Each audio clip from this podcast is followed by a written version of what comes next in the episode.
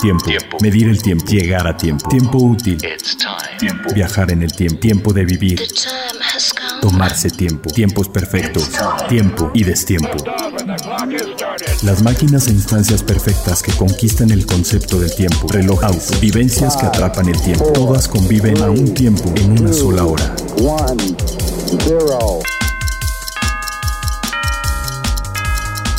Hora local. Hora local. Hora local. ¿Qué tal? ¿Cómo están? Nuevamente aquí de vuelta con Hora Local. Este es nuestro quinto episodio. Yo soy Carlos Matamoros. Estoy acá con mi buen amigo Toño Sempere. Gracias, Charlie. El ayatola de la producción.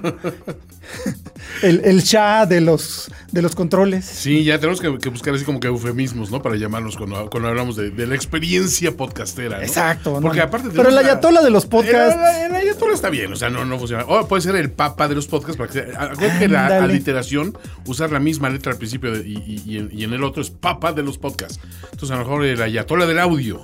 El ayatola del audio. Y así empieza a buscar. Es como un nombre superhéroe, Charlie. Exactamente. Pues eh, además, en esta ocasión tenemos eh, un invitado especial, eh, que no es el mismo invitado especial de la vez pasada, que eso es lo que está genial porque está muy bien darle vuelta a todos nuestros amigos conectados con la industria. Y la verdad, estamos de super lujo porque está conmigo Gonzalo Villarreal.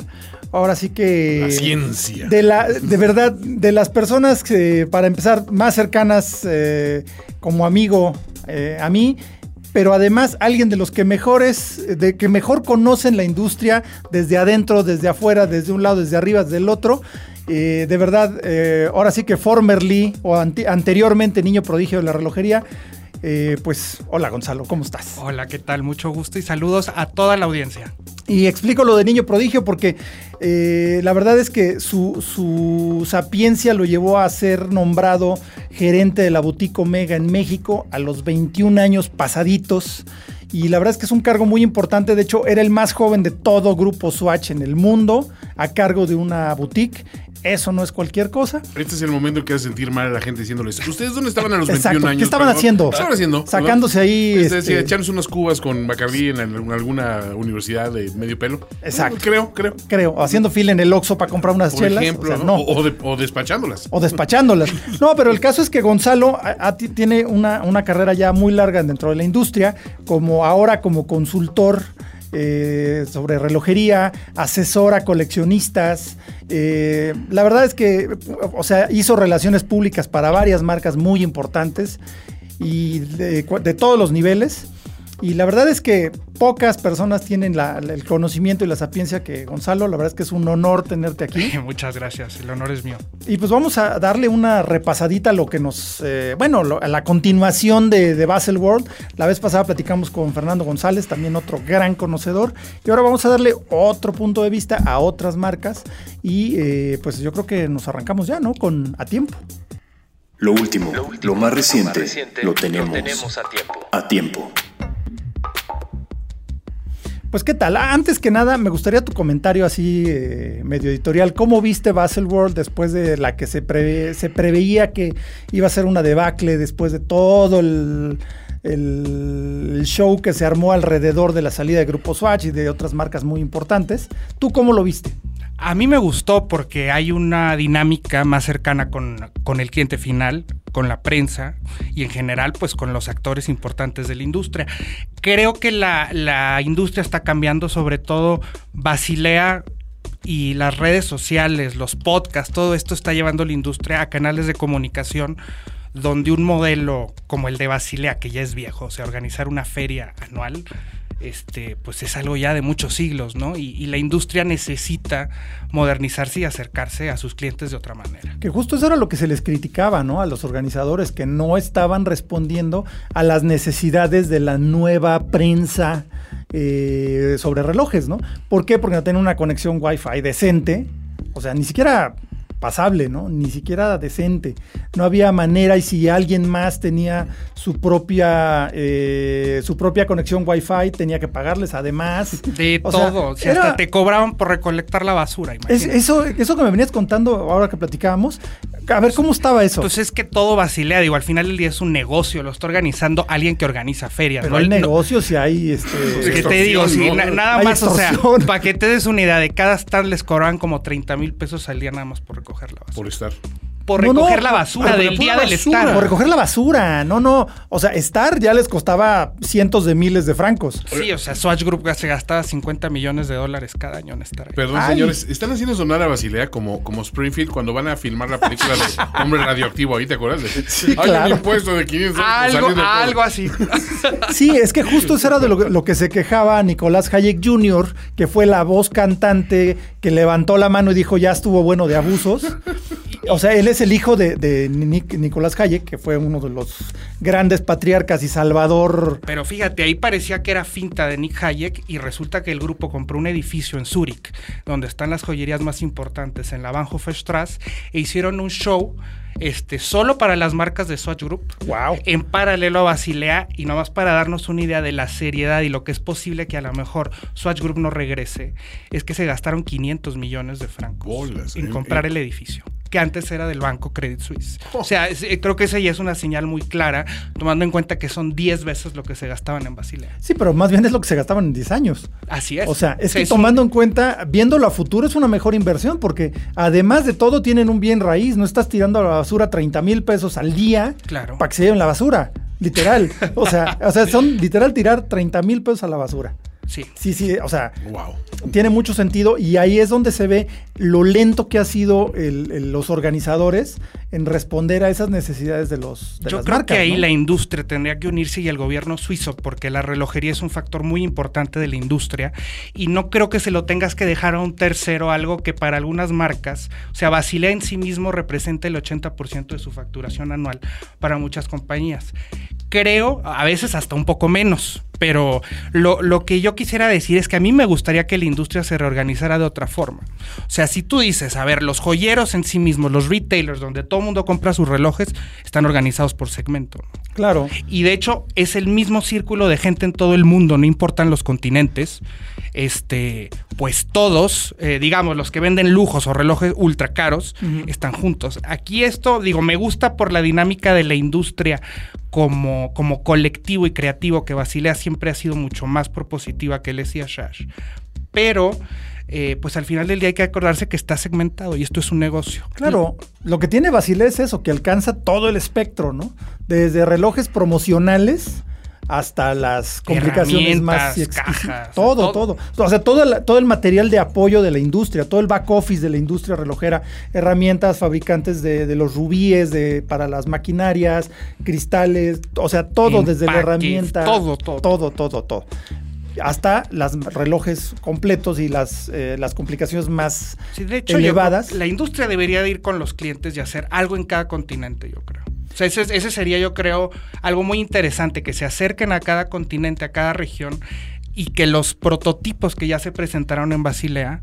Claro, les dieran un tour mundial. ¿Por qué no? Rápidos, un mes después estás en cada continente, una semana presentando todo con los medios. O sea, para que tenga un impacto global y también tengas esa pues calidad, ¿no? Que al final del día eso es esta industria.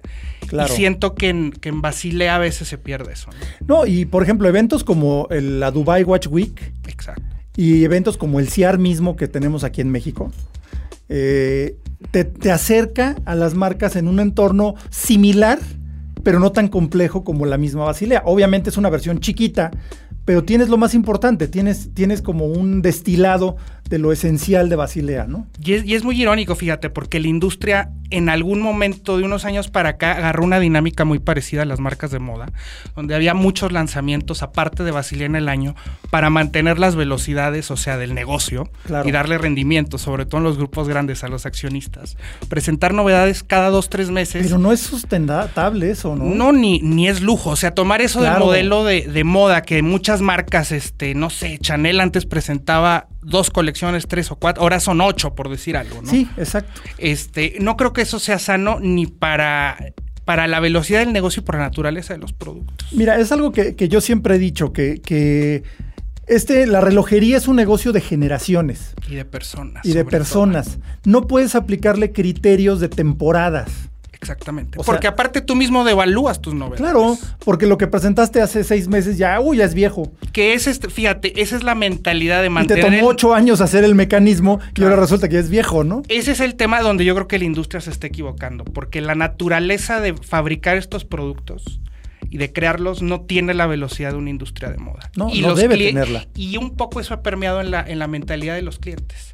Y eso no, no es bueno porque es, no entender el mercado, es entender la naturaleza misma de los productos y cómo están hechos. Entiendes que para hacer un calibre sencillo pueden ser de 3 a 5 años. La velocidad de reacción de la industria es muy diferente a la de moda no, además por definición, ¿no? No, no es algo efímero. O sea, y fíjate, yo me acuerdo que criticaban mucho a las marcas cuando todavía no se querían meter en todo esto que son las redes sociales y todo esto de ahora, este, porque la industria siempre ha sido muy snob, ¿no? Como es lujo y no es moda, pues tiene otra, otra dinámica y otro tipo de forma de relacionarse con los clientes.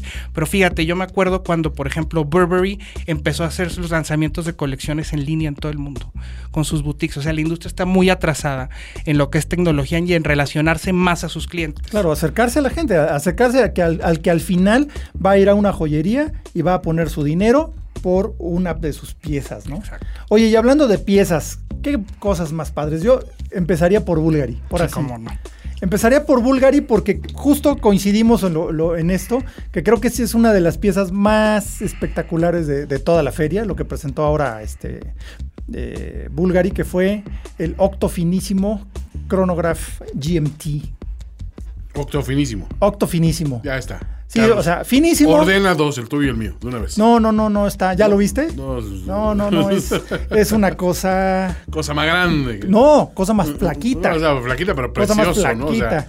¿no? es que eh, de verdad el, el, nuevo desarrollo, porque además es un, es un calibre nuevo. Así es. Es un calibre. Es uno, eh, creo que es el cuarto, quinto. Creo que es el cuarto récord mundial de Bulgar. Quinto, de hecho. El quinto. Es como rebanada de jamón, ¿no? Pues, más o menos, o sea. Pero ahí se nota la visión a largo plazo. Bulgari está construyendo para décadas a futuro con esto. Claro, porque salió, eh, digamos que Bulgari tenía un nombre enorme en, otro tipo de productos, principalmente joyería, ¿no? O sea, Bulgari es, un, nombre respetado. En, joyería. Pregúntenle a Elizabeth Taylor, ¿no? O sea, que era uno de los mejores clientes ella y Richard Burton. Se la pasaban aventándose las joyas. Cada divorcio, ah, es un joyazo. un diamantón. Un diamantazo, órale. Como cenicero, caray. como faro de bocho. Pero el caso es que Bulgari eh, se ha legitimado en, cuanto a, relojería de verdad de una manera impresionante, ¿no?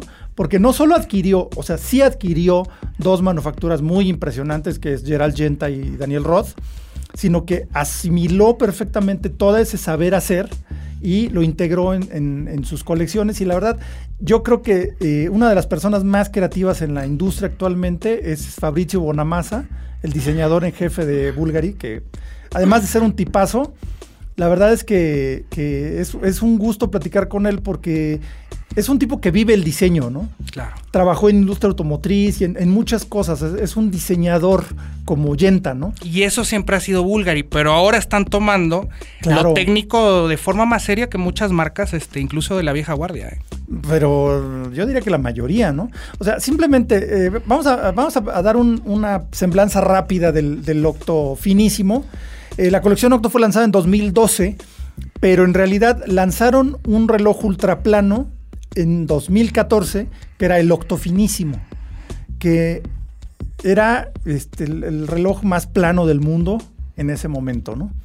Luego, al año siguiente, poquito después sacaron el octofinísimo turbillón, que era el turbillón más plano del mundo. Luego sacaron el octofinísimo automático, el reloj automático más plano del mundo. O sea, ninguno pasa de 4 milímetros, así. Y luego, después de eso, sacaron el turbillón automático, que no solo fue el turbillón más plano del mundo, el turbillón automático más plano del mundo y el reloj automático más plano del mundo, porque el turbillón era más plano todavía que el automático anterior. Exacto. O sea, dentro de toda esa este, golpiza que le pusieron a la industria con, con ese nivel de, de trabajo, de creatividad, porque además son relojes muy bonitos, o sea, es, en, mi, en mi punto de vista es, verdadera relojería del siglo XXI. No tiene casi nada del siglo pasado en cuanto a diseño. Se rompe completamente esa parte, ¿no? Y calibres nuevos y demás. Luego, en este año, eh, lanzaron el, el, el, ah, El cronógrafo. el cronógrafo con función GMT automático. Y además, en el 50 aniversario del cronógrafo automático. Exacto. Exacto. O sea, no es solo. todo un mensaje. ¿eh? Eh, Exacto, es todo un mensaje porque es- este año estamos celebrando, lo- creo que lo platicamos ya en un podcast anterior, los 50 años del lanzamiento del, del primer cronógrafo, bueno, de los cronógrafos Va a automáticos. ser un año de cronógrafos porque también este es el aniversario del Speedmaster. Claro, O sea, es aniversario del Speedmaster, es aniversario del Zenith, es aniversario del Seiko 6139, es aniversario del Hoyer Mónaco, es el año del cronógrafo. es el año del cronógrafo y llega Bulgari y le saca el cronógrafo automático más plano del mundo y con GMT por si querían algo más, ¿no? O sea, de verdad es una cosa espectacular. El mecanismo completo mide 3.3 milímetros y el reloj completo 6.9 milímetros. Wow. O sea, ni un solo tiempo de reciente mide eso. O sea, es, es una cosa espectacular. Además, el, el acabado que, que han logrado de, de titanio eh, satinado por microesferas. O sea, tiene una textura, tiene una calidad muy especial y la, y la carátula monocromática igual del mismo acabado. Y más porque uno tiene la idea de que los relojes ultraplanos siempre son muy clásicos, como en Piaget. O sea, aquí tienes algo muy sólido técnicamente, estéticamente, como en el ADN de Yenta un poco por lo de Octo. Ah, no, totalmente. Es todo un combo, o sea, que es muy difícil de encontrar algo así en la industria, si no por decir único. ¿eh? O sea, sí es un combo muy, muy atractivo lo que está haciendo Bulgari. Y ya no nomás es un monoproducto, sino que ya Octo ha sido una colección que ha estado avanzando desde hace prácticamente 8 o 9 años. Claro. Este, ya se volvió una línea que antes era secundaria, cuando Yenta y Roth eran marcas independientes. Viene la fusión, de nuevo la reintegración de Roth dentro de Bulgari, y aquí ya se empieza a notar este, Ese saber hacer. el- ¿no? ese saber hacer y también lo que decíamos, o sea, el trabajo que toma desarrollar esto, ¿no? O sea, Sí. no, es- esto ha sido un trabajo de una década para empezar a hacer todo esto. Tranquilamente, porque de verdad el nivel de, de- de- de- de relojería que requiere hacer algo así, porque además lleva un rotor periférico, Exacto. que es un desarrollo que tiene más o menos 10 años que se lanzó, pero nadie lo había podido llevar mucho más allá, si acaso Karlev Bucherer. No, y sobre todo sí que es, que es un reloj, este, digamos, entre comillas, este, masivo, ¿no? No es una pieza, Sí, no, es un reloj industrial, digo, no, no son... es un cronógrafo Millones. sí, pero no es un reloj inalcanzable. No, no, no, absolutamente, o sea, es, es un reloj, ok, de nivel. Ojalá y eso permee más, fíjate, porque esos son parte de los nuevos códigos de la relojería, que no los ve uno, y digo, pensando que también todo es tan mecánico que mejor que tener abierta la vista. Claro. Este de las, o sea, y nadie, muy pocas marcas lo están haciendo o marcas muy caras. Me acuerdo en Breguet, alguno de sus turbillones tienen el sistema perimetral. Glashute hace muchos años también lo tuvo. Este, Pero no, no hicieron mucho ruido con eso. exacto. En cambio, aquí lo están luciendo, están Y- luciendo y, el y es desarrollo. muy coherente porque Bulgari es una firma de diseño, así empezó. Claro. No, y el diseño es, es parte básica del, del ADN de Y, y Bulgari. lo hacen mejor que muchos que son relojeros, este, de pedregui más añejo, pero Bulgari tiene ese plus de poder diseñar relojes que unen lo, lo antiguo con lo moderno como nadie. ¿eh? No, además, eh, tienen una ventaja, a mi modo de ver, que justo no tienen ese pasado relojero que los ate, Exacto. sino que son completamente libres para crear. En cuanto a diseño, pues es italiano. Para empezar, es Bulgari y es Italia. Inclusive hay una cosa que a mí me llama la atención, o sea, cómo ellos están yendo un poco contracorriente con el hecho de que toda la línea Octo viene con brazalete. O sea, es un statement cuando la industria en general, y si tú ves las novedades, casi todo viene con correa. Bulgari sí está tomando su identidad única, es decir, es brazalete, o porque es una pieza muy ancha, con mucha personalidad. Este, Pero no pesa nada, además. Esa es la maravilla. O sea, a mí lo que me encanta es que el cierre, que es desplegable Y es de se oculta. O sea, esos pequeños Sí, detalles sí. es donde dices, se nota que esto es un producto excepcional. O sea, no nomás se fueron por el récord, sino que tomaron todo, la caja, los acabados, lo no le puedes mecánico. poner un pero. O sea, hasta el cierre. Hasta que eso a muchas marcas lo olvidan. Y es importante ese Sí, lo dejan como un Como pensamiento secundario, ¿no? Exacto. No, no, este está diseñado dentro del brazalete porque desaparece y no lo, no lo, no lo sientes, no te estorba. La verdad, yo creo que este brazalete, el de los, los Octo finísimo, yo creo que es uno de los mejores brazaletes actualmente en la, en la relojería. Considerando incluso los líderes en ese aspecto, que es Rolex. Sí, ¿eh? La verdad, yo creo que este es un brazalete perfecto. Sobre todo porque está. Y con diseño único, que eso es bien difícil. O sea, lograr un producto. Ser original. Que, si tú lo deconstruyes, o sea, agarras un puro bisel, un puro hasta eslabón y sabes de qué reloj es. O sea, como en un Royal Lock también podríamos decir. Claro. Eso es, eso es cuando un producto ya es un icono y vaya más allá de. un Santos de Cartier también. Exactamente. O sea, cada elemento, aunque es el cierre. Pero ve qué iconos estamos hablando, ¿eh? Sí, sí, sí. Es que Bulgari ya con esto. O sea, en un reloj que es relativamente nuevo y que no tiene un pedigrí de 100 años, como en casi todos estos este, relojes que pudiéramos hablar, un un Royal Log de, no sé, de los 70, este, tiene ya esta fuerza. Sí, y eso no es cualquier cosa. No. A ver, pues yo digo, Bulgari, este, mis respetos. Pero ¿qué te parece si nos brincamos a Tudor? Al mal llamado hermano pequeño de Rolex. Es, eh, sí, ok, es de Rolex. Es que el, otro día tuve una, plática muy amena con un, eh, un amigo coleccionista que para todo era, sí, pero es Rolex. Sí, ya sé, pero es, de Rolex, pero no es Rolex. Es que, esa, es que es Rolex. Oh. Pregunta de neófito. Es como, como lo que estamos hablando el otro día también con, con Fernando, este, respecto a que una marca desarrolla un producto como que eh, popular y uno más de lujo, pero aquí a la inversa, o realmente es otra firma relojera, o cómo se llama. Pues mira, el origen de Tudor fue justo para tener una, una forma de tener la calidad de ensamble y de chura de Rolex a un precio accesible. Ya.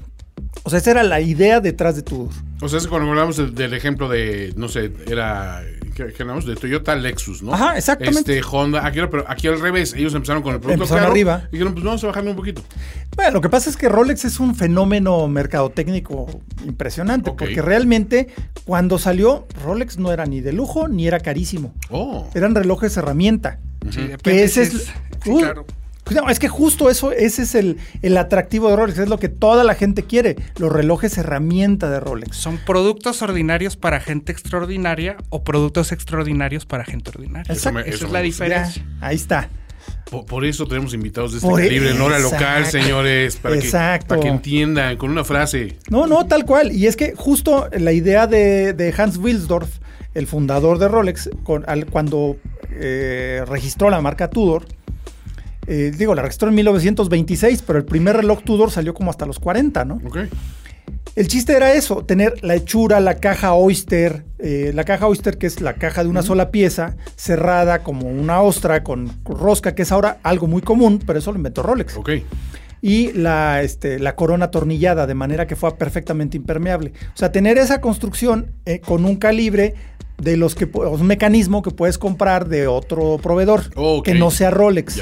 Ahí es donde permiten mantener un precio más bajo, pero durante muchos años Tudor, Tudor sí eran versiones baratas de los conceptos de Rolex. Va. De hecho, a mí me llama la atención cómo le dieron fuerza a una pieza este año, en, que es el Black Bay 61, 41 SNG, que trae un brazalete estilo Jubile. Exacto. Que fue también protagonista en Basilea por el Rolex este, Batman, que ahora le dicen Batgirl con Jubile. Batgirl. pero, pero vaya, o sea, Tudor tiene ya unos 15 años eh, separándose de esa imagen del hermano chiquito de Rolex. Han seguido su propio camino. Tienen guiños al pasado de Tudor, que era pasado similar a lo que tenía Rolex en ese tiempo. Pero no están haciendo reediciones de relojes viejos. Están tomando como, como detalles estilísticos que pues, son parte de su historia. Pero a fin de cuentas creo que están haciendo algo muy bien de crear su propia imagen, ¿no? Que se les deje de ver como el hermano chiquito, sino como una marca eh, propia y justo antes, el chiste de Tudor es que era hechura Rolex con calibres genéricos, por llamarle de algún modo. Ahora ya no, desde el, desde el, ¿cómo se llama? Del, del North Flag que lanzaron en 2014, lanzaron sus propios calibres de manufactura. O sea, ya es tan manufactura como Rolex. Así es. Entonces, eso le da un nivel de respetabilidad pues tenía que ser, ¿no? Si es el hermanito, ni modo que se quedara así. Este. Exactamente. Entonces, cada vez tiene más credibilidad Tudor. Es una marca que personalmente me, gusta mucho lo que están haciendo. Y este año revivieron, eh, bueno, no revivieron, sino le dieron una vuelta al, cronógrafo que habían lanzado en el año pasado, me parece. Sí, el Black Bay Chrono, ¿no? No, eh, el antepasado, el Black Bay Chrono. Le dieron una vuelta y crearon el Black Bay Chrono S&G que es este, ¿cómo se llama? Y todo muy en el estilo vintage, ahí hay un guiño a los Paul Newman, ¿no? Con esta carátula totalmente. panda negra, oro, o sea, hay todo ese diálogo con Rolex, este, ya que pasó todo el, boom de Daytona, digamos, con el aquí están haciendo un eco de eso que pasó hace un par de años. Exacto, y el S&G, pues quiere decir steel and gold, es, es, de acero con algunos detalles en oro. Antes los Tudor, cuando traían así la estética bitono, no era oro, era, era gold field, era chapa. Ahora ya no, ahora sí tiene. tiene y el detalle, fíjate, de muy bien del armado de los brazaletes. Que ese guiño sí es muy directo a Rolex. Claro, porque eran los brazaletes que usaba Tudor. Exacto. Entonces es parte también de la historia de Tudor sin copiar ningún modelo en particular, que eso es lo que se me hace que tiene un mucho tiene mucho mérito lo que están haciendo, ¿no? Entonces, en el, en el Tudor eh, eh, Chronograph, eh, Chronograph S&G, el Black Bay Chrono Steel and Gold, el bisel es de oro la parte superior es negra eh, del bisel, pero con las, los numerales en oro y, la pieza es de oro en sí. El centro del brazalete, los pulsadores, la corona son, son de oro con algunos detalles también en la carátula eh, en esa tonalidad. Entonces tienes acero, detalles en negro con oro.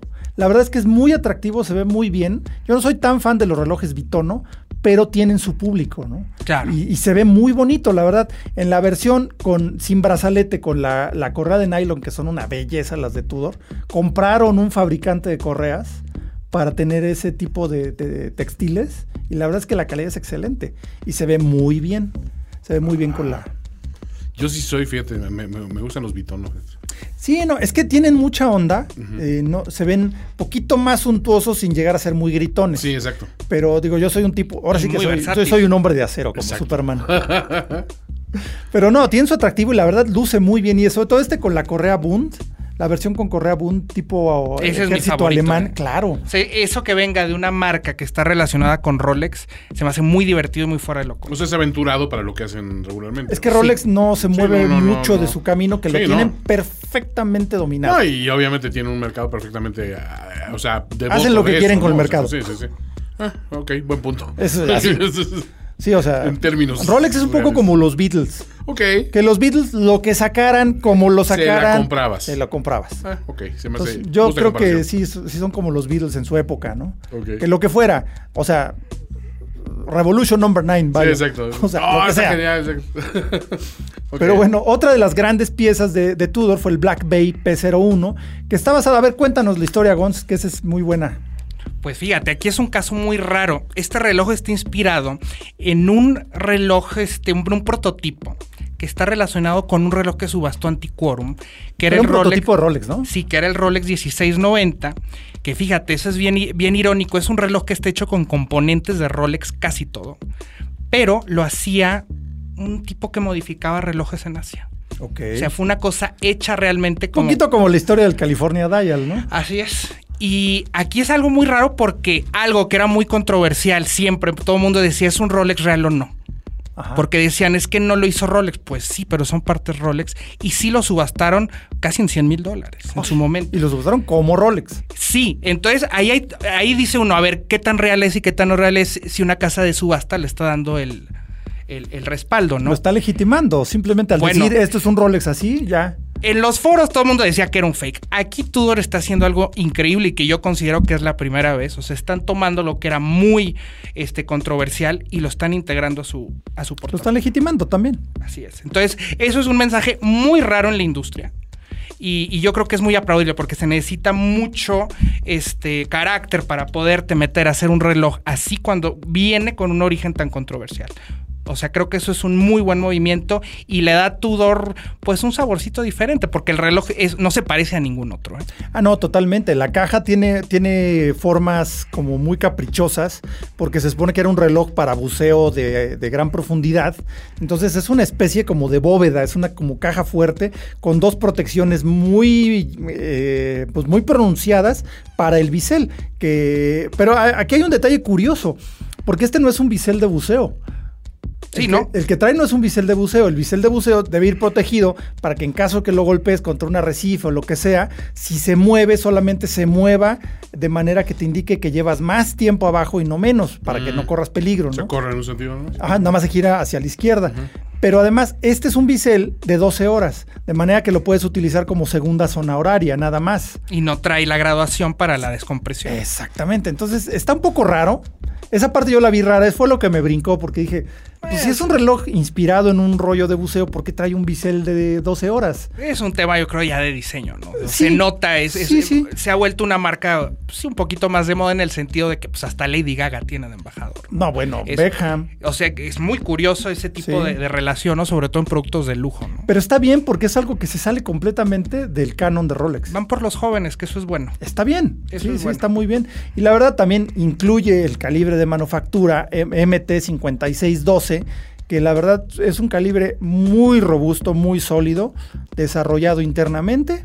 Dicen, ay, es que es Rolex. Pues sí, pues son hermanos, o sea, sí son el mismo edificio, pero estás comprando un Rolex, es que sí, lo ven como si fuera pecado decir, ay, es que Tudor es de Rolex. Ya hasta tiene certificado de cronómetros, este es un superproducto, tiene mucho valor. Es un productazo, la verdad. es que es el mismo edificio, o sea, no pasa nada. Pues es el mismo edificio, ¿y qué, no? O sea... Está bien, está bien. Pero bueno, la verdad es que está, tiene mucha onda. Y el tercer producto de Tudor, que es el Black Bay Bronze, eh, pues digo, la, colección Black Bay ha sido un hitazo desde que la lanzaron con el Black Bay, el, que tenía color borgoña, de bisel rojo. Sí. Muy bonito, eh, digo. Y es la marca que se ha mantenido con el bronce, porque todas fueron muy oportunistas en su momento. Sacaron uno o dos piezas limitadas y Tudor sí está haciendo eso como una tendencia a más largo plazo. Exactamente. Eh, incluso acuérdate que Tudor también fue la que previó las correas NATO. ¿eh? Exactamente las correas NATO y ahora todo el mundo trae una correa NATO por lo menos en alguna marca. Entonces, Tudor está haciendo las cosas muy bien. Hay que recordar que el, director creativo de Tudor hasta hace no mucho era David Echerrato, otro de los grandes genios del diseño y pues que simplemente le ofrecieron este pasturas más verdes en Mont Blanc y está haciendo unas cosas espectaculares con Mont Blanc, también en bronce. ¿eh?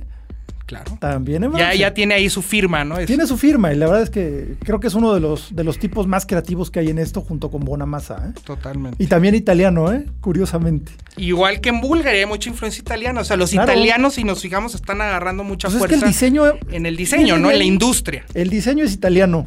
Hagan lo que quieran. Sí, los daneses, sí, no sé qué. Digo, los suizos nunca han sido muy conocidos por, sus diseños, ¿no? lo técnico es lo, lo técnico es lo suyo y lo hacen perfecto. Entonces aquí juntas eh, un, diseño emotivo, creativo, con conceptos de diseño. Actual y menos en las camisas de fuerzas que muchas marcas todavía tienen. Lo que te decía de la tradición. Y que no les permite a veces este, acercarse con los clientes nuevos también de otra forma, porque les da miedo evolucionar. Sí, e, eso es algo, algo muy notable. Les pesa la tradición y eso no sé qué tan bueno sea. Es que sí, o sea, yo creo que la tradición es muy buena mientras no te frene, ¿no? Sí que te ayude a avanzar, no que te, frena. A evolucionar la marca y tu discurso. No, pues gran pieza, también certificado cronómetro, movimiento de manufactura, el mismo, el 5601, eh, con 70 horas de reserva de marcha, que es una maravilla. La verdad es que lo puedes dejar todo el fin de semana y de todos modos lo, te lo quites el viernes, te lo pones el lunes y el reloj sigue funcionando. Y eh, aquí una cosa interesante que hacen eh, es bronce la caja es de bronce. El chiste del bronce es que envejece diferente. La química de la piel, las sustancias, el agua, la oxidación por el aire cambia el carácter de, cómo se ve el reloj. Y esa pátina siempre es distinta, siempre es especial. Entonces, ese es el atractivo del bronce. Pero lo interesante es que, eh, Tudor, el respaldo del reloj, que es cerrado, eh, viene recubierto con, eh, ¿cómo se llama? Con PVD para que el bronce no esté directamente en contacto con la piel, porque el bronce puede ser eh, alérgeno para alguien, ¿no? Para algunas personas. Entonces está bien, hasta eso está considerado, ¿no? Porque a fin de cuentas es un producto masivo, ¿no? Entonces la verdad, muy bien, muy bien con Tudor. Me gustó mucho lo que, lo que hicieron, ¿no? Eh, ¿Con qué nos seguimos, Gons? ¿Qué te gusta? Con Zenit a lo mejor. Vámonos con Zenit. Bueno, el, el inventor de Zenit. ¿Qué tal, eh? O sea, eso dices, ¿qué, fumaron? o sea, ¿qué pasó aquí? Pero la verdad, sí es una cosa espectacular, es como una especie de colibrí, ¿no? Así es. O sea, si el corazón de un reloj es, es, eh, el, volante oscilador, este reloj trae un colibrí adentro, porque ya es algo completamente distinto a la relojería tradicional. También esto, yo lo veo como relojería 100% del siglo XXI. Totalmente, hasta la frecuencia del calibre es rara, 129.600 alternancias. Que son un chorro. Porque estamos hablando de, un reloj rápido de antes que es de 36.000. Así es. Eso y, la reserva de marcha de 50 horas, que es bastante meritoria, teniendo Para oscilar tan rápido. Exactamente. O sea, tiene mucho. Bueno, Zenith siempre ha sido muy fuerte, ¿no? Técnicamente. Sí, y que, además esa parte me da mucho gusto que, que, estén explotando ese saber hacer, porque hubo un tiempo en que Zenith como que le faltaba identidad, como que no lo identificabas con nada, no tenían iconos, el icono era el primero que era un mecanismo, pero podía estar en X cantidad de relojes, ¿no? Fíjate, es curioso, o sea, se están volviendo conceptuales de nuevo, como en la época de Tierra y Nataf pero... Un poquito menos influidos por sustancias extrañas. Sí, sí, siguiendo las reglas este, de la relojería clásica, pero con el toque conceptual. O sea, Zenith sí ya este, tiene ya otro saborcito muy diferente al que tenía hace 10 años. Este, está agarrando pues también a los clientes jóvenes. No, y aunque pese a decirlo, se ve la mano de Viver, ¿eh? Totalmente. Totalmente. Y qué bueno. Qué bueno porque digo, pues si el señor es uno de esos grandes innovadores de la historia de la relojería, pues qué bueno que puso la mano en Zenith porque le está dando una personalidad y está volviendo protagonista a la parte técnica, que es el fuerte de Zenith. Que aquí vemos también otra caja de titanio, fíjate, como en el Bulgarius. El titanio también, aparte del bronce, está otra vez muy fuerte. Volviendo. Que era un metal que antes no veías tanto en la industria. No, lo veías como muy técnico, ¿no? Y en relojes muy conceptuales. Ahora se está volviendo ya parte de un reloj de lujo de todos los días, ¿no? El titanio. Sí, porque se veía como un, para un reloj herramienta, ¿no? Como los Breitling Aerospace, como el Omega X33. muy técnico. Es muy técnico. Y ahora ya, ya juega también el titanio con el diseño, ¿no? Claro. Es que además es un metal genial. O sea, el titanio. Eh, ah, el doble de la fuerza del acero y la mitad del peso. Exactamente, pero además es mucho más rígido que el acero.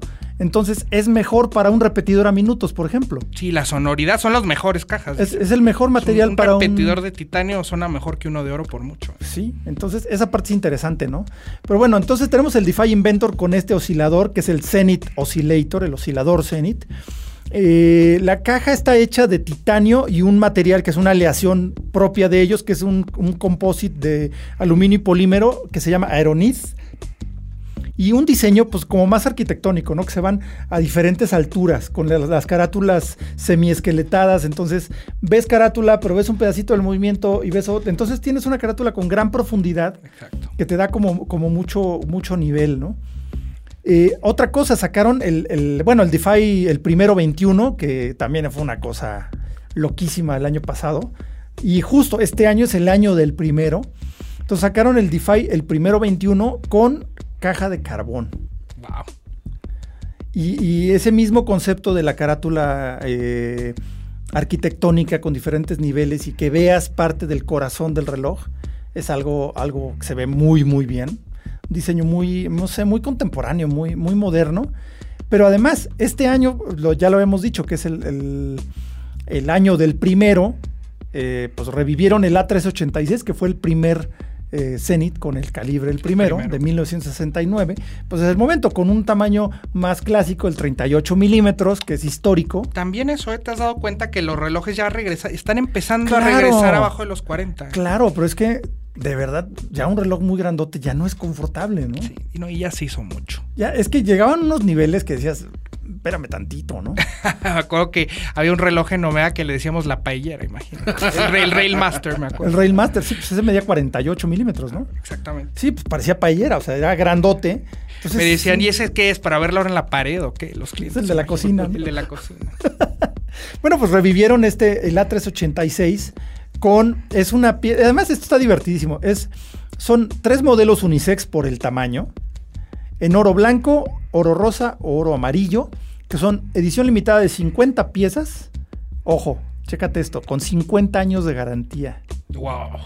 Así, eso está muy padre porque es el, mismo gag de que son 50 años del primero, 50 piezas, 50 años de garantía. Lo compras y en 50 años no te preocupas del mantenimiento ni de nada. Sí, bro.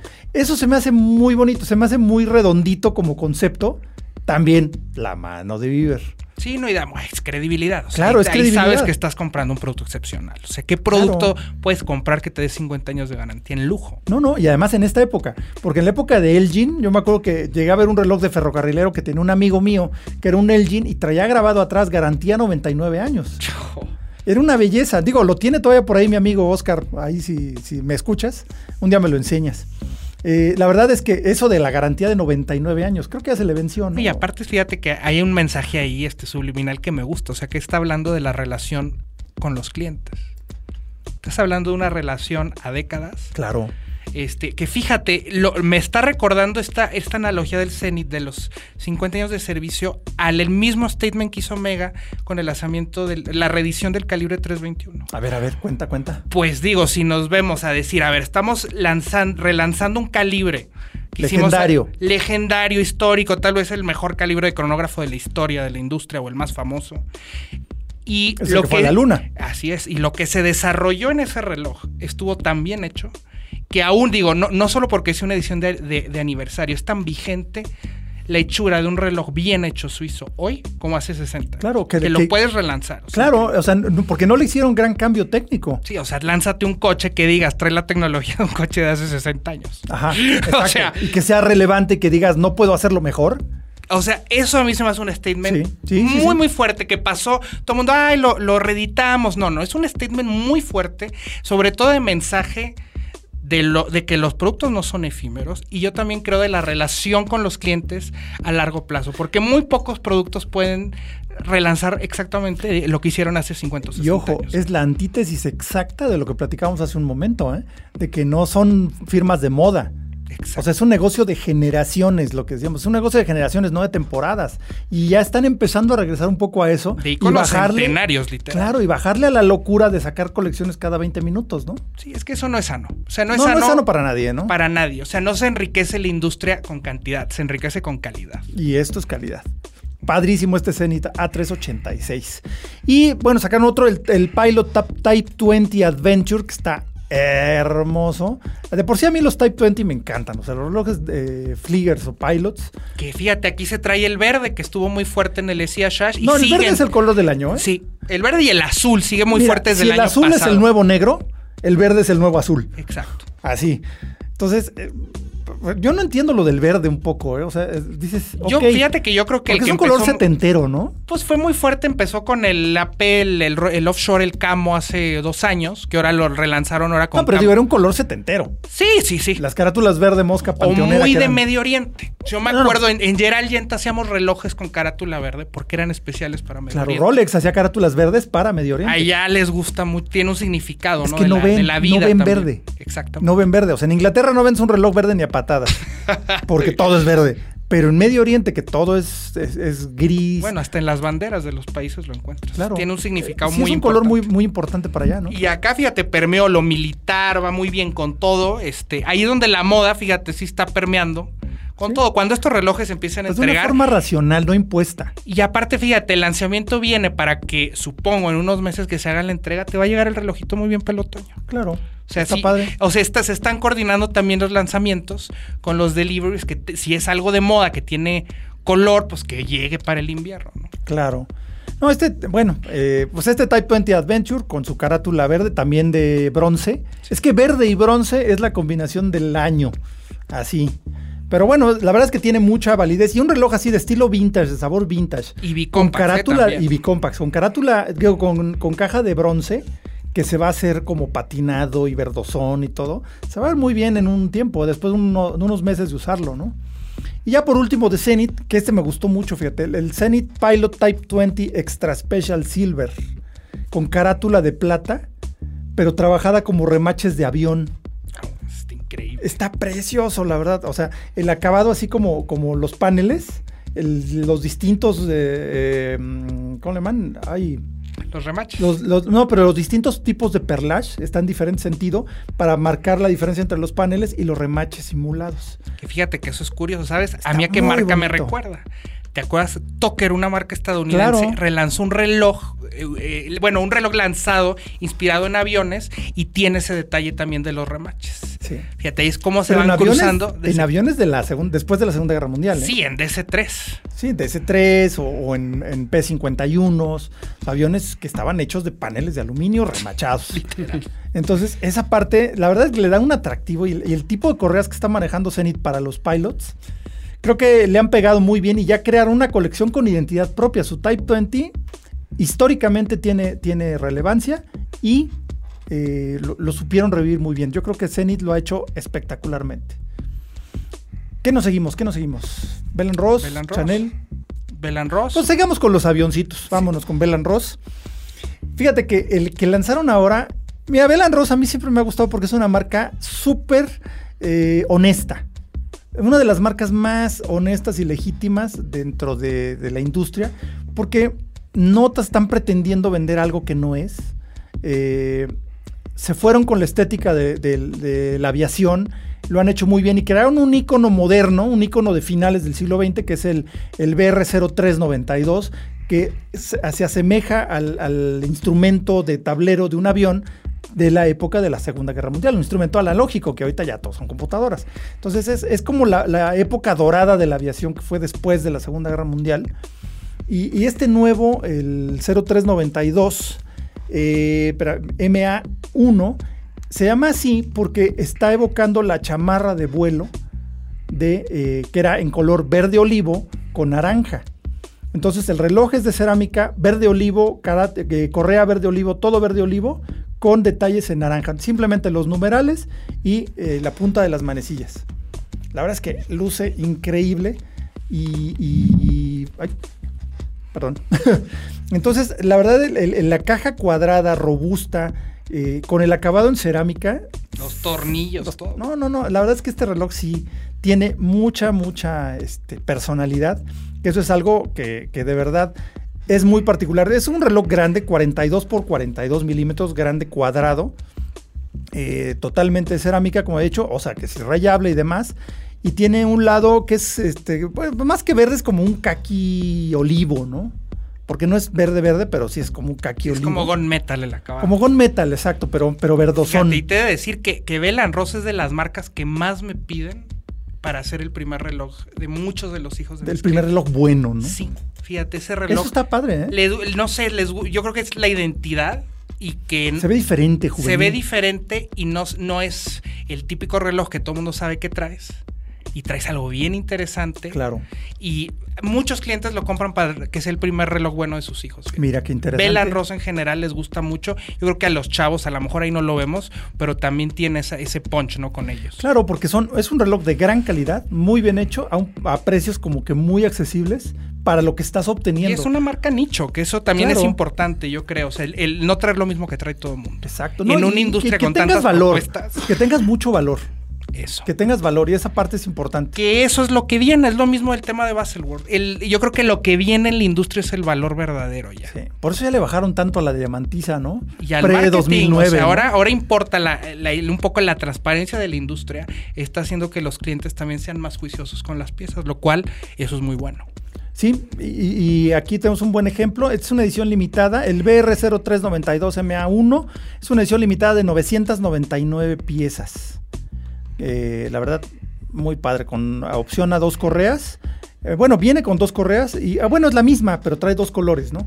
O sea, de un lado es naranja y del otro lado es kaki. Entonces la puedes desmontar y voltearla para que tengas este, los dos tonos, ¿no? La verdad es que está precioso este reloj. Eh, También sacaron dos cronógrafos muy interesantes, el RS19, este, que trae detalles más coloridos, amarillo, fibra de carbono y el BRX. Sí, pues es de los de Renault Fórmula 1. Exactamente. Sí, no. Y, El, y el X1 Phantom que a mí me gustó muchísimo porque siento que esta identidad de Black on Black le va muy bien a, a Belan Ross, más que algunos que, le inventaron, por ejemplo. Eh, más exacto, le va mejor porque ese, esa estética ya, tan definida dentro de su canon, porque igual Belan Ross es una marca muy joven. Sí, sí. O sea, no tiene 60 años de historia, ¿no? Entonces, es una marca joven que, creó su propio código. Y de tirajes cortos limitados. Son 250 piezas, lo cual está súper, súper. está, está, genial. Y los, sí, a mí los, particularmente los RS de, de Renault Sport de Fórmula 1, se me hacen muy, muy, muy padres. Y el Belly Tanker Bronze, que hay otro reloj de bronce. No, bueno, además del Belly Tanker, híjole, eso es muy de mi, muy de mi estilo, ¿no?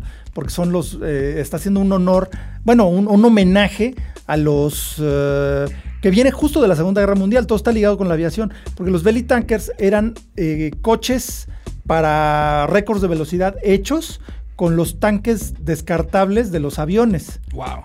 O sea, los tanques que usaban para alcanzar ir a bombardear a Alemania y regresar, o sea, era un tanque auxiliar. Usaban el tanque, eh, el auxiliar de ida. Y lo botaban. Lo botaban y se regresaban con el combustible adentro del avión. Eran para extender el rango de los cazas, ¿no? De los, principalmente los P-51, los eh, P-47, o sea, los aviones, eh, los que iban a tirar bombas a Alemania. Entonces, después de la guerra, esos tanques, pues eran de acero y todo, pues, pues tenían que, que aguantar esos tanques los empezaron a convertir en coches, en hot rods. Entonces le metían un motor ahí de lo que encontraran y órale, y hacían un coche para récord de velocidad porque a final de cuentas tiene una forma como de gota aerodinámica. Entonces esos, esos eran los corredores de salinas, en las salinas en, Bonneville, los usan para eso, los belly tankers. Y ese origen del hot rod y el origen de, de, que viene de la aviación, que viene de la Segunda Guerra Mundial, que es justo la estética que está en Belen Ross, eh, la verdad se me hace preciosos los Y clásico. Clásico. Y el Belly Tanker de bronce está. Sí.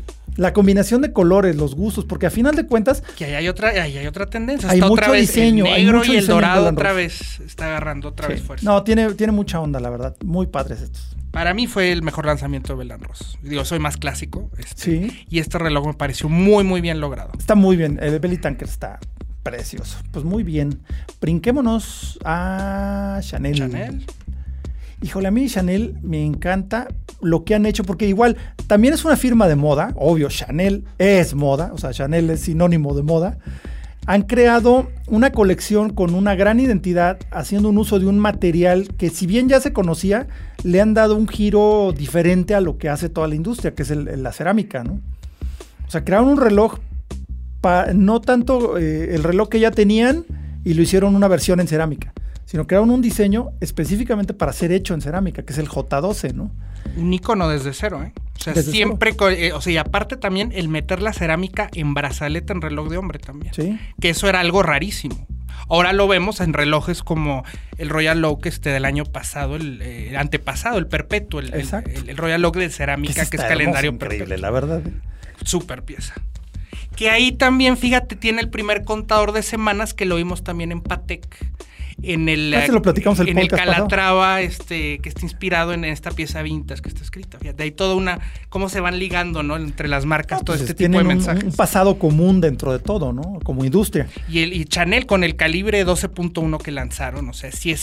¿sí? No he oído mucho ruido en las redes como, como quisiera, pero esto es como un debería. Como ¿eh? debería. Esto es algo muy interesante. Y es su segundo calibre, no, tercer calibre. Tercer calibre. Es su tercer calibre y es algo notable. A mí me encantó el de horas saltantes que lanzaron hace dos años. Yo creo que hay que ir viendo mucho Chanel. Chanel está empezando ya a tomar este, unas cosas muy, muy serias en la relojería. Digo, lo ha hecho siempre, pero digamos que Se lo están tomando más en serio. Con el J12 lo están masificando. Antes eran piezas más excepcionales, ¿no? Sí, como el que tenían un J12 con calibre Audemars Piguet. Renault eh, Papi, era como retrógrado. No, bueno, ese, ese era una locura. No, pero después sacaron un J12 que llevaba un calibre base. Sí, el de AP, de AP, exacto. Pero el de Renault Papiel, que era retrógrado, que traía la corona por arriba, ese este, era una locura. Que tenías eh, cada cinco minutos eh, en lo que regresaba, tenías que leer el minuto en otro lado. O sea, sí era una cosa muy fuera de lo, de lo común, ¿no? A mí me pareció divertidísimo el J12 Mademoiselle del año pasado, que era como el de Mickey Mouse, pero con Coco Chanel. O sea, se me hizo muy juguetón y muy de ellos. a otra marca se le vería mal. Eso es lo que le hace falta, yo creo, a la industria, quitarse un poco lo, que es lo rígido. Sí, y, las marcas de diseño, las marcas jóvenes que se están atreviendo también a salir de la camisa de fuerza de su pasado, les está permitiendo acercarse con nuevos con la audiencia joven, que es lo que en realidad está buscando la industria. Es que hay que reencontrarnos con una cosa, o sea, los relojes son juguetes. O sea, dicen que the difference Between a Man and a Boy is the Price of the Toy. Tal cual. O sea, son juguetes. La emoción que nos da llegar a recibir nuestra caja y abrirla, hacerlo, sacarlo de la caja y decir, wow, es mi nuevo reloj. O sea, es como de Día de Reyes o de Navidad. O sea, eso no cambia. La emoción de que te lo pones y, lo ves y dices, híjole, qué bonitas son las dos y cuarto, ¿no? O sea, esa parte es algo que a la industria no se le debe de olvidar, no debe, debe quitarse lo rígido. Eso es lo que está pagando el cliente. O sea, en el momento en que lo abre y se le hacen los ojos de platos. Claro, esa emociona. Y que alguien que puede tener todo de repente... Decida tener este. Sí, y que lo obtiene, ¿no? Que eso es muchas veces el secreto en esta industria, no poderlo pagar, sino tenerlo. Claro. Desearlo. Como decía Enzo Ferrari, ¿no? O sea, hay que hacer un ejemplar menos de lo que demanda el mercado, para que alguien se quede con las ganas. Y eso lo decía Enzo Ferrari, ¿eh? Entonces, debe haber tenido algo de razón el viejo. Este, la verdad, el nuevo J12 con, el, con su tercer calibre nuevo, el 12.1, la verdad, mi respeto. A mí me movió mucho el piso. O sea, no solo es el desarrollo, sino también hasta el lenguaje en acabados. Claro. Que va contra toda la industria. Es muy high-tech. Ahí se ve lo que hicieron con, eh, con Román Gauthier un poco hace tres años que estuvieron ahí. Digo, Philip, este, es, discípulo de Philippe Dufour. Entonces, imagínate, aquí ya se empieza a ver, eh, bueno, lo que, lo que se puede hacer eh, cuando no estás este, sujeto por la historia, ¿no? Haces otro tipo de lenguaje en acabados, o sabes cómo separarte de tu historia. Sí.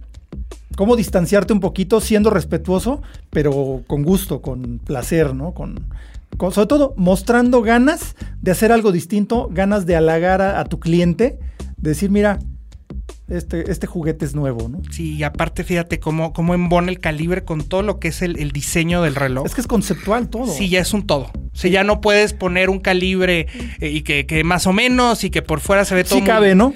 No, ahora tengo que ser integral, tiene que ser más genuino, no más, este, con más sustancia y más valor otra vez. Sí, definitivamente. Gran, gran trabajo. E importa porque, o sea, normalmente el, el consumidor común de relojes no pensaría en Chanel. Pero ya está. Cuando, cuando ya están haciendo algo así, aparte que no es una pieza excepcional, sino que hay un J2, están yendo, pues este. Sí. Por más gente, ¿no? Exactamente. Ahora, gran, gran pieza con Chanel. ¿Cómo ves? Pues lo paramos acá con lo de Basel y nos seguimos un poquito después y vamos a platicar de las leyendas. Computer set for time travel. Leyendas. Leyendas. Destination. Hora local. Hora local. Pues eh, entre las leyendas, y esta es una, una sugerencia de un podscucha, para que vean que pues mándenos todas sus sugerencias, todas sus, ideas, lo que quieran escuchar aquí o lo que quieran ver en nuestras páginas, eh, platíquenos, porque um, tuvimos una, petición de un, de un fanático del acutrón, otro, porque yo soy fanático del Bulova acutrón, que la verdad se me hizo muy interesante porque dije, sí, tiene toda la razón, hay que hablar del Bulova acutrón, y pues qué mejor porque es toda una leyenda.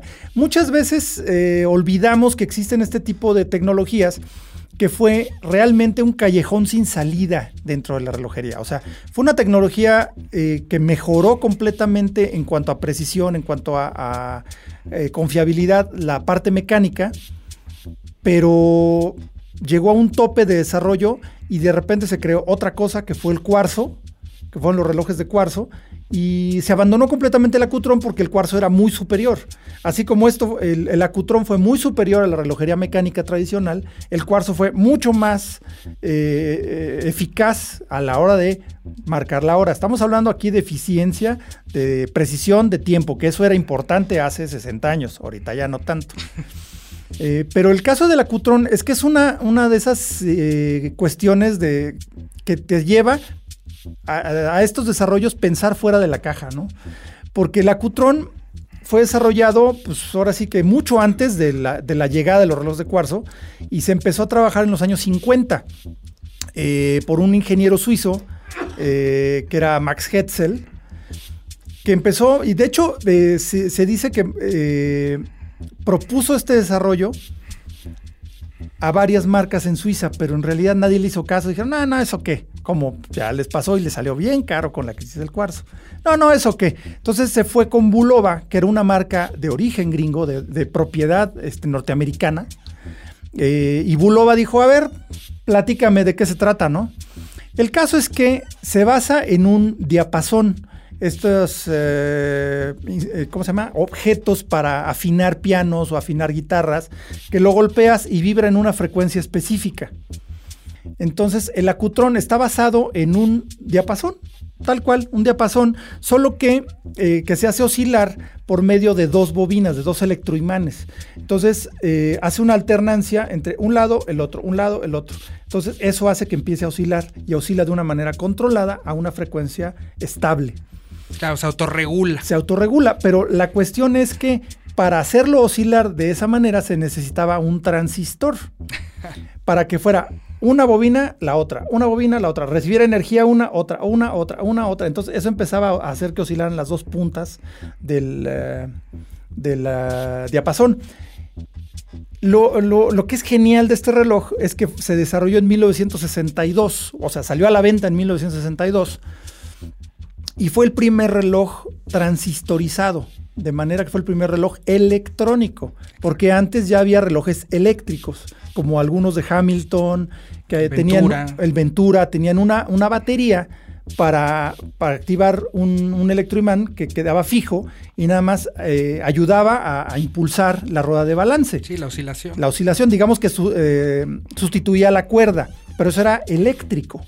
No había flujo de electrones, aquí era electrónico porque tenías una válvula, que es el transistor, una resistencia y un diodo. Pero lo divertido del, del acutrón es que había una versión que le llamaban Space View, porque estamos hablando de los años 60, era el espacio, era eh, y todo eso.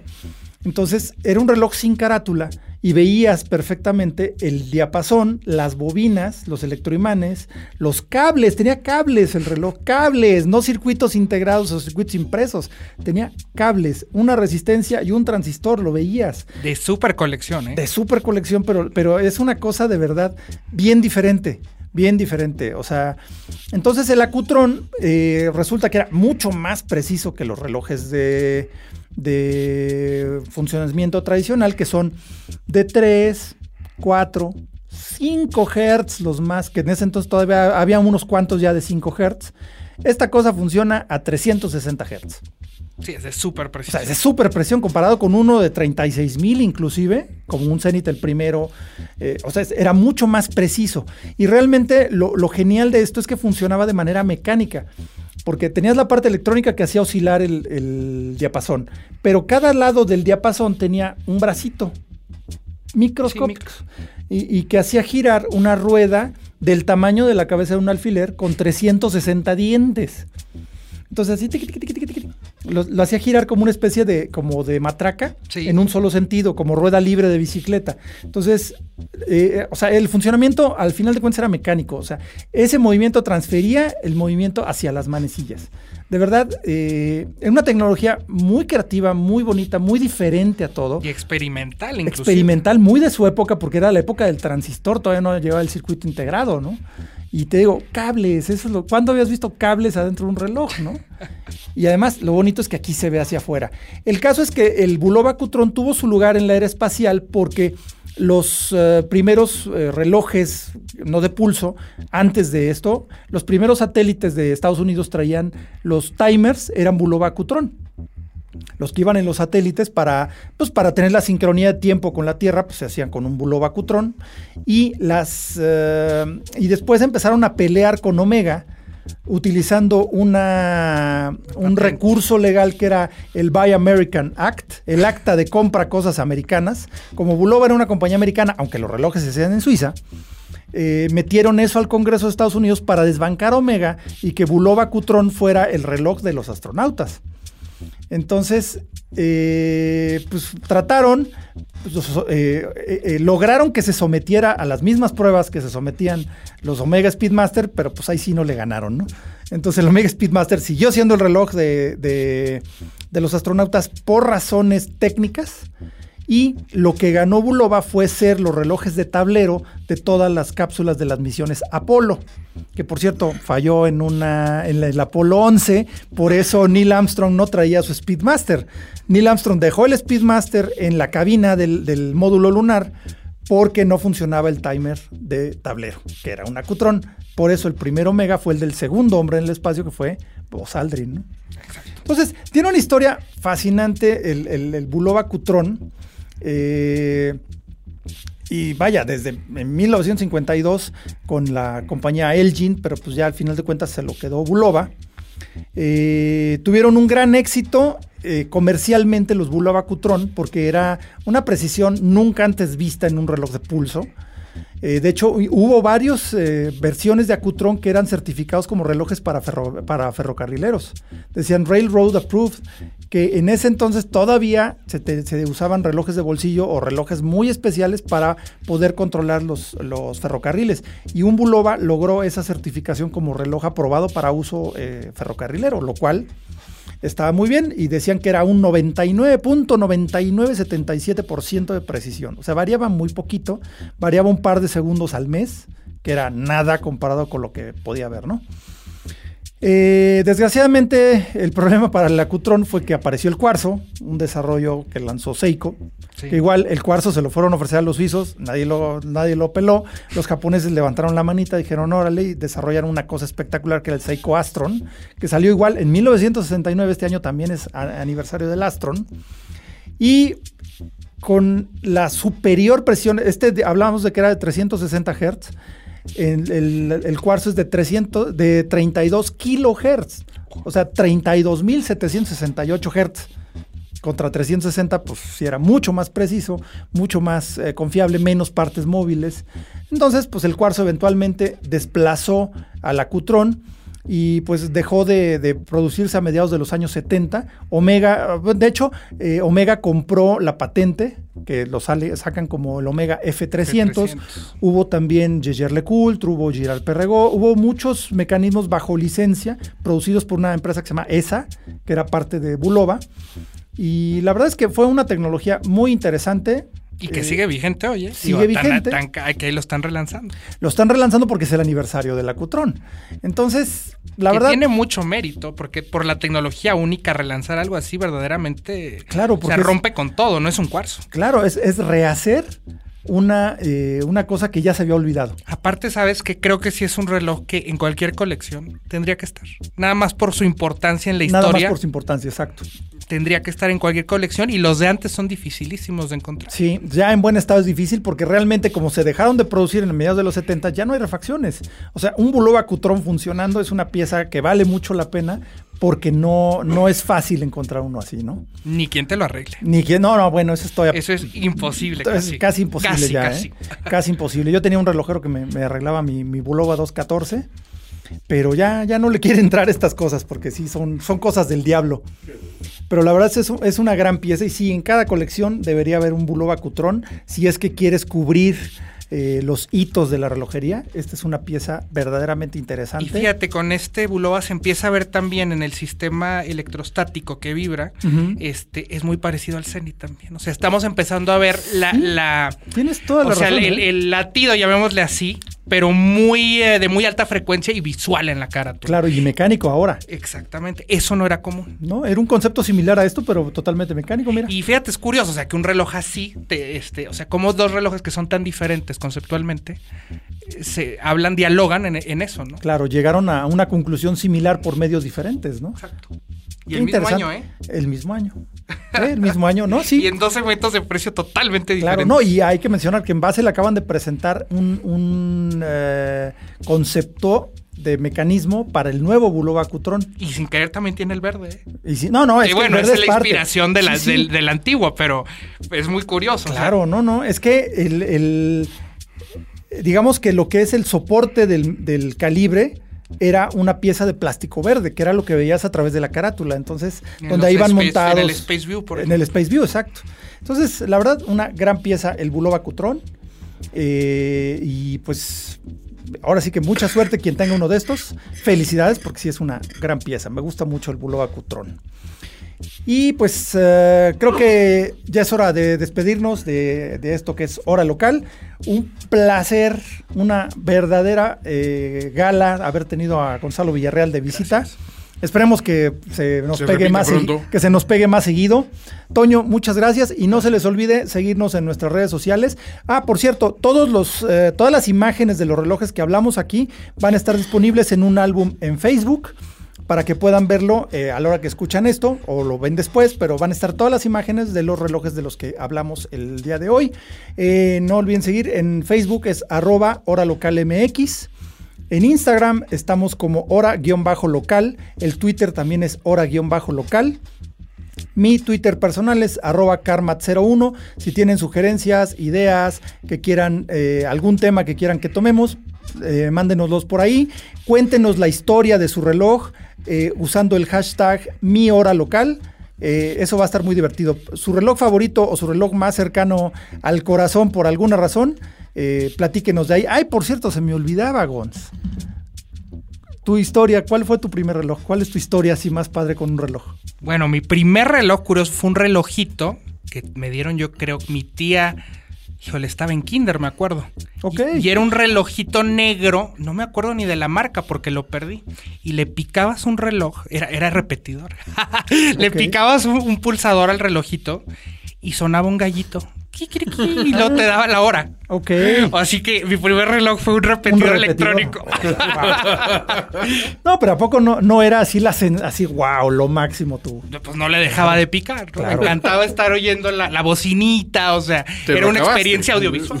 Pues fíjate que no sé dónde quedó, eso es lo triste. Todos los demás, este, relojes, después de ese que fue mi primer reloj, este, los tengo todavía. No, buenísimo. Es que así es, eh, así es esta cosa. Esta es una pasión que compartimos, que di- disfrutamos y pues compártanla, disfrútenla con nosotros. No olviden el hashtag mi hora local. Soy Carlos Matamoros. Esto fue Hora Local. Adiós, Toño Sempere. Muchas gracias. Esto fue Hora Local, Hora Local. el podcast de la maquinaria perfecta. Nos escuchamos en el próximo programa. Conducción y concepto, Carlos Matamoros. Carlos Matamoros. Productor ejecutivo, Antonio Sempere. Antonio Semper. Voz en off, Arturo Jara. Arturo Jara. Hora Local es una producción de finísimos.com. Finísimos.com.